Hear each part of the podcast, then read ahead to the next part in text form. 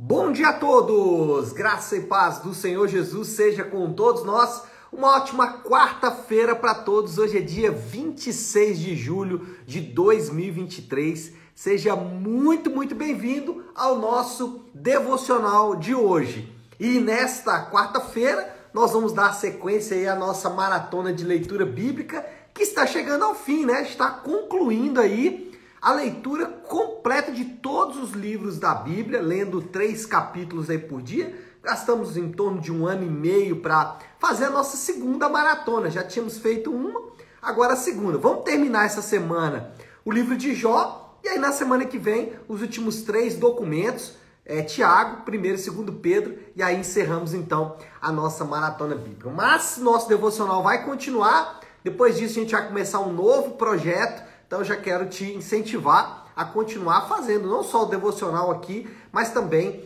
fazendo o seu devocional na sua própria casa.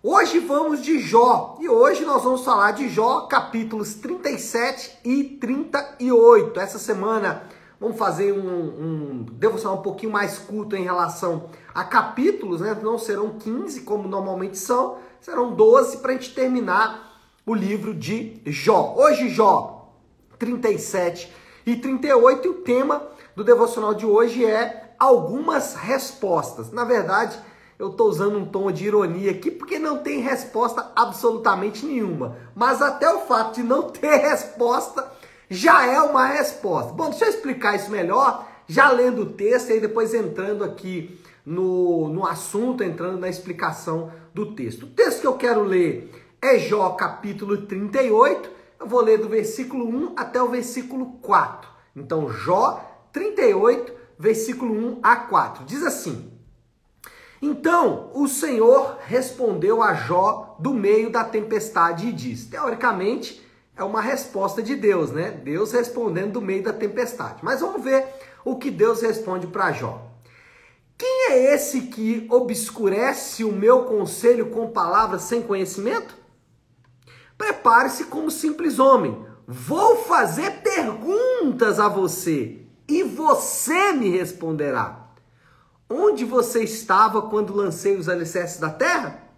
Responda a quem. Responda, desculpa, responda-me se é você que sabe tanto. Essa é a resposta de Deus. Bom, vamos entender isso melhor? É, a gente tem o livro de Jó como um livro de discursos. Durante todo o relato, o que a gente vai ter é Jó falando, os seus amigos falando. Um amigo fala, Jó responde. Um amigo fala, Jó responde. Todos os capítulos basicamente são construídos desta maneira. Só que agora é a vez de Deus proferir o discurso. Até então, Deus estava calado, Deus estava em silêncio. Jó clamou pela voz de Deus várias vezes, mas Deus simplesmente não falou absolutamente nada. Mas agora Deus vai falar. E a expectativa de todos é que Deus responda à questão que sustenta o relato. Qual é a grande questão por trás do livro de Jó?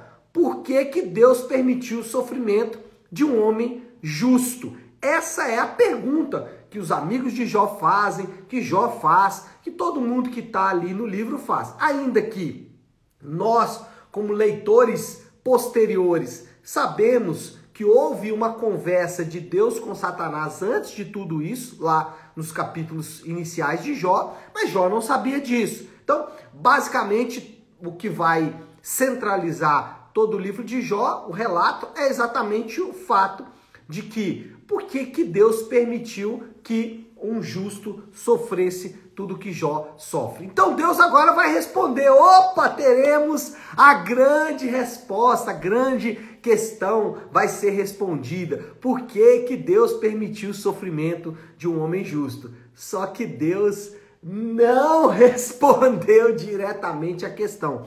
Deus não disse por que, que ele permitiu que Jó sofresse é, esse sofrimento. Por que, que Jó sofreu esse sofrimento é ótimo, né? Porque que Jó, como homem justo, passou pelo que ele passou, sofreu o que ele sofreu.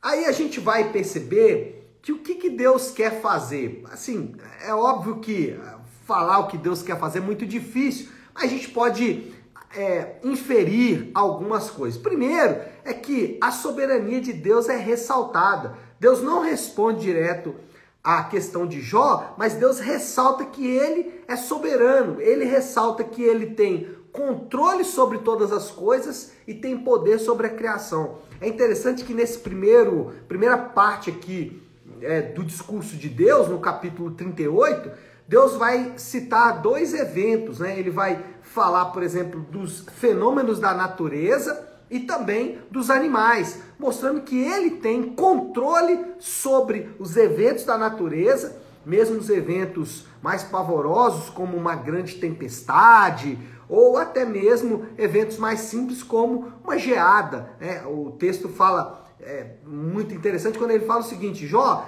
eu tenho aqui do meu lado reservatório de neve, né?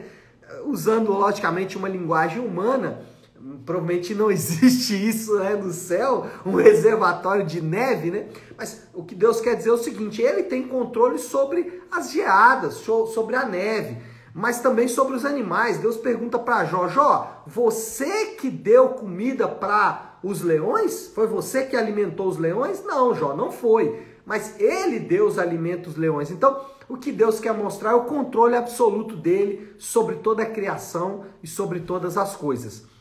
E aí, quando a gente vai para o relato de Jesus, a gente vê Jesus com o mesmo poder. Jesus, ele tem o mesmo controle sobre, por exemplo, eventos da natureza. Jesus, ele, durante uma grande tempestade, com apenas uma ordem dele, a tempestade cessa rapidamente, mostrando o controle de Jesus sobre a tempestade. Depois, sobre os animais, aquele famoso texto lá dos porcos, né, onde ele envia demônios aos porcos, mostrando o domínio de Jesus sobre os animais também. Então, é esse controle de Deus é ressaltado em Jesus, quando lemos sobre Jesus, não nos surpreende que Deus é soberano sobre todas as coisas. Agora, sempre que a gente fala de soberania de Deus, isso causa às vezes é, algumas questões, pode trazer desconforto para ouvidos um pouco mais sensíveis, né?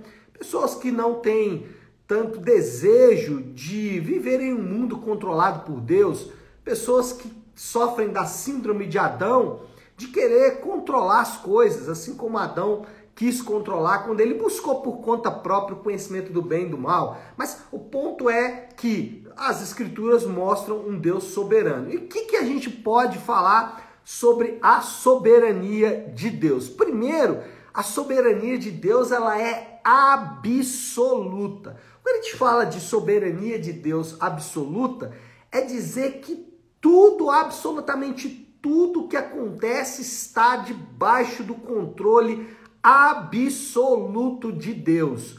Coisas muito ruins, como tempestades, terremotos, furacões, tudo isso está debaixo do controle de Deus. Coisas boas, como a ajuda humanitária, a ajuda de pessoas bondosas, mesmo pessoas que não são cristãs, a beleza das artes, as capacidades intelectuais, as nossas capacidades sociais, enfim, tudo, absolutamente tudo está debaixo do controle de Deus. É assim que a Bíblia relata, é assim que a Bíblia mostra, ela apresenta Deus dentro desse controle, e eu poderia citar aqui exemplos e mais exemplos para dizer que Deus é absoluto em seu controle. Mas, quando a gente fala de soberania de Deus, nós temos também que lembrar que a Bíblia diz que nós temos sim um nível de autonomia. Deus controla absolutamente todas as coisas e nós temos um nível, um nível de autonomia, nós temos um nível de liberdade. As escolhas de Deus não são impostas aos homens. Ainda que Deus controle todas as coisas, as nossas escolhas são voluntárias. Nós fazemos escolhas de maneira espontânea.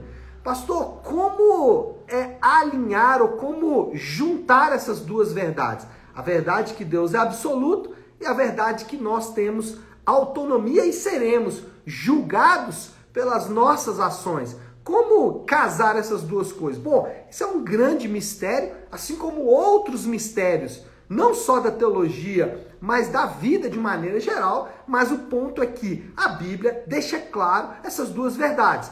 Deus é absoluto e faz todas as coisas de acordo com a sua vontade. Nós, por outro lado, somos autônomos e temos é, liberdade de escolha, somos é, livres voluntariamente para escolher. Nesse sentido, às vezes pessoas tratam a soberania de Deus meio como se fosse um jogo de azar, né? um toque do destino. Então a pessoa pensa o seguinte: bom, se aconteceu é porque tinha que acontecer. Não, não é isso que é soberania de Deus. Me lembro de uma pessoa que relatou para mim: ah, eu recebi uma proposta de emprego e é de Deus, porque Deus é soberano e eu tenho que aceitar essa proposta de emprego por quê? Porque Deus é soberano. E se ele me deu a opção dessa proposta de emprego, significa que ele está querendo que eu aceite. Não, não é isso que a Bíblia diz. Isso não é confiar na soberania de Deus. Então, vamos lá. O que, que nós, uma vez como cristãos, temos que fazer diante da soberania de Deus? Primeiro, obediência. Então, no caso aí do irmão que estava diante de uma proposta de emprego, ele não deveria aceitar aquela proposta de emprego, porque aquela proposta de emprego iria sacrificar a família dele, iria sacrificar a saúde dele. Mais um emprego, ele teria mais uma porta de emprego, ele era um autônomo, e o que, que aconteceria? Ele teria que abrir mão até mesmo do descanso. Então, Deus, ele estava é, ele deveria aceitar essa proposta de emprego simplesmente porque ela apareceu? Não, ele deveria rejeitar essa proposta de emprego. Por quê? Porque os crentes são chamados a obedecer a Deus e sacrificar a família em favor de um emprego não é algo que Deus se agrada, não é algo que Deus de fato gostaria que nós fizéssemos. Então, obediência é algo que a gente tem que fazer. Que mais? Tem gente que fala assim: não, Deus é soberano, eu não preciso fazer nada. Não, temos que fazer. Por exemplo, Deus nos ordena orar em todo o tempo. Então, mesmo diante da soberania de Deus, somos chamados à oração, somos chamados a orar, somos chamados a servir uns aos outros, mesmo diante da soberania de Deus. Mesmo diante da soberania de Deus, somos chamados a perdoar diante de é, ofensas que sofremos. Então, essas são algumas coisas, dentre outras, que nós devemos fazer: obedecer, orar, servir, perdoar. São coisas que a gente tem que fazer, mesmo que Deus seja soberano. E aí, quando a gente olha para o relato de Jó, primeira coisa, Deus quer destacar a sua soberania, mas tem mais. Deus quer chamar Jó para um relacionamento pessoal com ele. Deus não iria apenas responder às questões de Jó. O que Deus ia fazer é conduzir Jó ao conhecimento de Deus. O que Deus queria não era simplesmente responder para Jó. O que Deus queria era se apresentar para Jó. O que Deus queria era falar o seguinte: Jó, esse sou eu. Você precisa me conhecer. E de fato é o que vai acontecer lá no final do relato de Jó. Estou adiantando aqui, quando Jó vai dizer: Olha, eu te conheci de ouvir falar, agora os meus olhos te veem. Então, quando Deus vai responder, e aqui parece, né, que soa é, até meio é, insensível da parte de Deus, você pensa, né? Jó já está sofrendo tanto.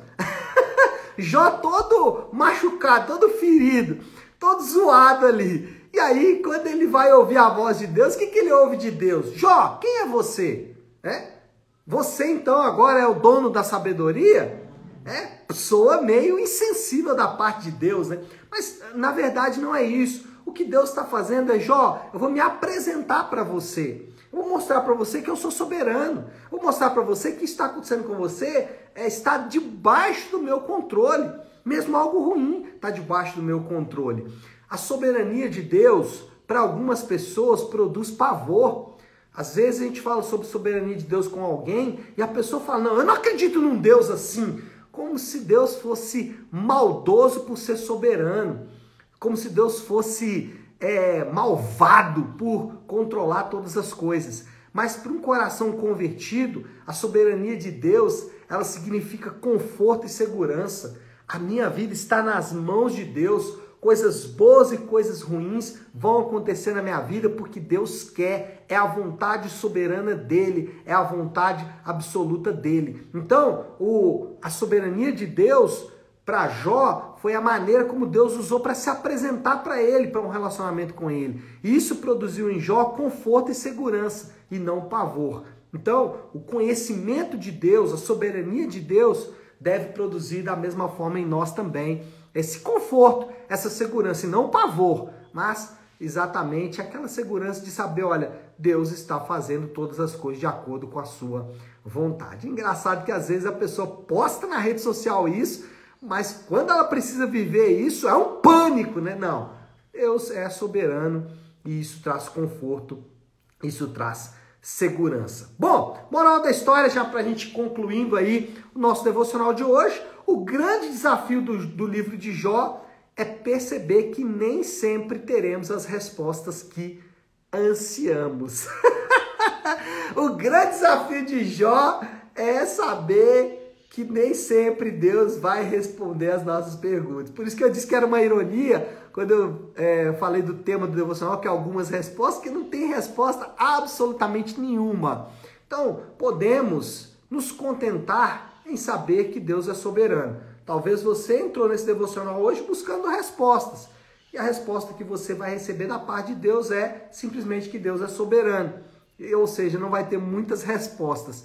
E isso é suficiente para mim, para você, nos contentarmos com a soberania de Deus. E a aplicação, o desafio do Léo aí para esta quarta-feira é mais ou menos nessa direção.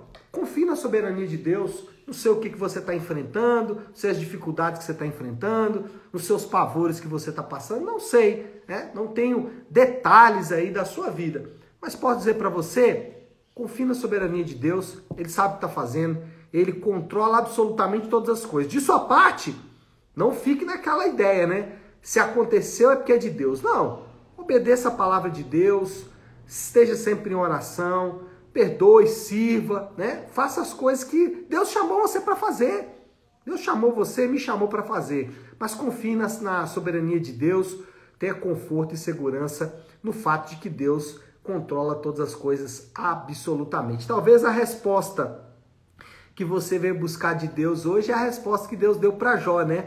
É, onde você estava quando eu lancei os alicerces da terra? Essa foi a resposta de Deus para Jó. Talvez é a mesma que ele está te dando nessa manhã. Tá certo? Vamos orar, vamos colocar isso aí diante de Deus. Se você puder, pare um instante o que está fazendo e vamos juntos buscar a Deus em oração. Querido Deus, Pai de amor e graça, Senhor, nós nos debruçamos diante da Sua palavra nesta manhã e recebemos da parte do Senhor a revelação de quem Tu és o traço do caráter do Senhor que mostra sua soberania é absolutamente glorioso, nos traz conforto e segurança. Ainda que o nosso coração ama estar no controle, ainda que o nosso coração deseja um controle que não é dele, ainda assim, Pai, nós podemos nos debruçar diante do Senhor, diante da tua palavra nessa manhã e perceber que o Senhor é soberano. Conforta-nos com essa verdade, nos dá segurança com essa verdade. Essa é a oração que fazemos. Fazemos isso em nome de Jesus. Amém. Amém, meu povo? Bom, então é isso. Nós vamos ficando por aqui. Que Deus te abençoe. Uma ótima, uma excelente quarta-feira para todos. Fiquem com Deus.